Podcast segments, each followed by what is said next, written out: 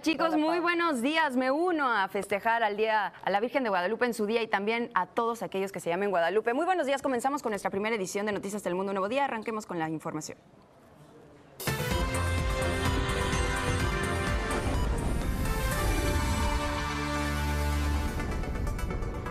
Le cuento que surgen nuevos detalles de la investigación del tiroteo que conmocionó a los habitantes de Jersey City. Uno de los autores de esta balacera publicó mensajes racistas en las redes sociales y todo apunta a que podría tratarse de un crimen de odio.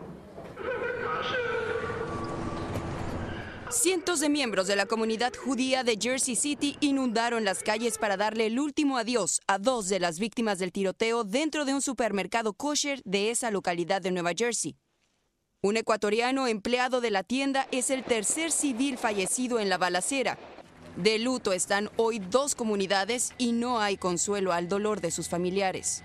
Mi esposo era un buen hombre, de verdad que sí, un buen padre, un buen amigo.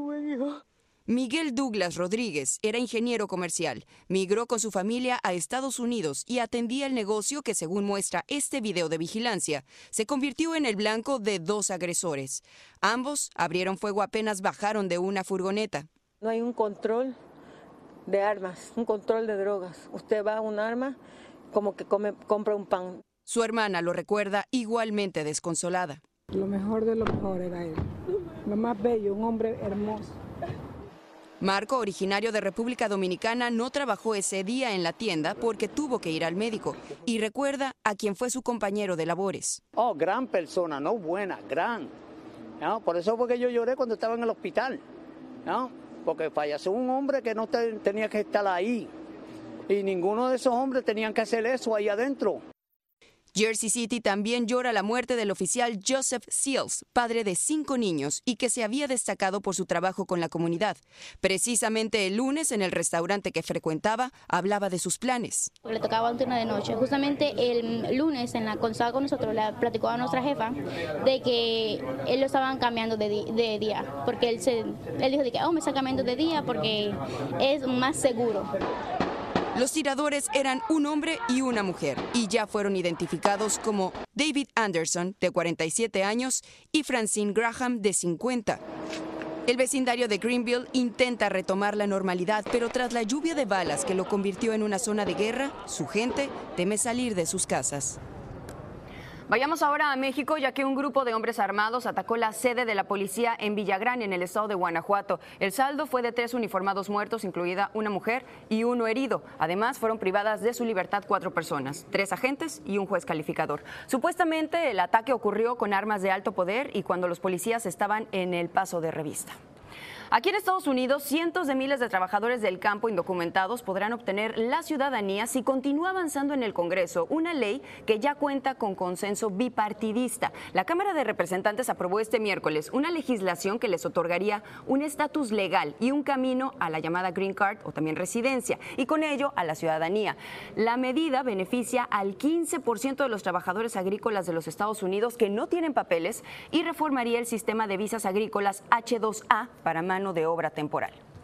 Académicos y abogados están cerrando filas para denunciar en un contundente informe los abusos a migrantes por parte de oficiales de inmigración en la región fronteriza de San Diego, California. El reporte documenta y le pone rostro a los malos tratos y privación de derechos fundamentales de las personas que, para comenzar, fueron detenidas por más de tres días, que es el tiempo establecido por la ley. Entre ellas hay 350 familias que dieron su testimonio y la mitad de estas familias asegura haber sufrido abusos verbales y físicos, así como que se les negó también el acceso a la defensa legal.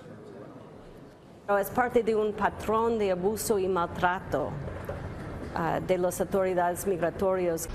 Lo más común es verbal, insultos, amenazas, gritos, pero también 15% reportaron abusos físicos. CBP no está dando acceso a los abogados, mientras las personas que están en su custodia, porque el acceso a los abogados es algo fundamental contenido dentro de la Constitución de los Estados Unidos. La información recolectada en conjunto con la Unión Americana de Libertades Civiles, ACLU, y la Universidad Estatal de San Diego será usada para reforzar la evidencia de los casos y las demandas en curso. Las fuerzas de deportación de la administración Trump terminan este 2019 con cifras récord o históricas. El año pasado, ICE expulsó del país a más de 267 mil personas, es decir, unas 730 migrantes al día. Esto es un 68% más que en el año 2018. Y según las autoridades migratorias, más del 86% de los deportados permanecieron en centros de detención porque tenían un historial delictivo o también cuentas pendientes con la justicia. En otro tema, una adolescente de ascendencia latina fue agredida por una conductora de Lyft en Pensilvania. Aquí las imágenes. calling the police. Call the police. You're calling the police. You just asked me to step out the car and, and ask you if I wanted to fight. Are you attempting to?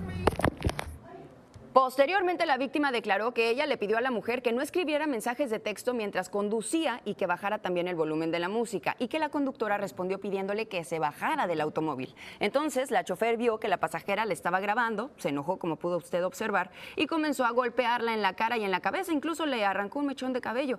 Elena Barrios, la joven víctima, también dijo que Lyft no ha hecho nada tras este incidente. Ella está, ella está reversing, you know, para que se vaya. Entonces um, yo dijo, si, si tú sales, yo, yo me voy a defenderme. Entonces ella para y ella sale del carro y ella está diciendo, tú no me puedes um, um, record me. Ellos querían como e- esconder, como, you know, porque ellos tienen como muchos problemas. Por su parte, la compañía Lyft emitió un comunicado asegurando que le retiró ya el permiso a la conductora de manera permanente, que la seguridad es una prioridad para esa compañía y que va a colaborar con la policía. En minutos regreso con más información aquí en Un Nuevo Día, pero llegó el momento de hablar del mundo del espectáculo y para eso hay que pasar con Rachel y con Chiqui. Adelante, chicas.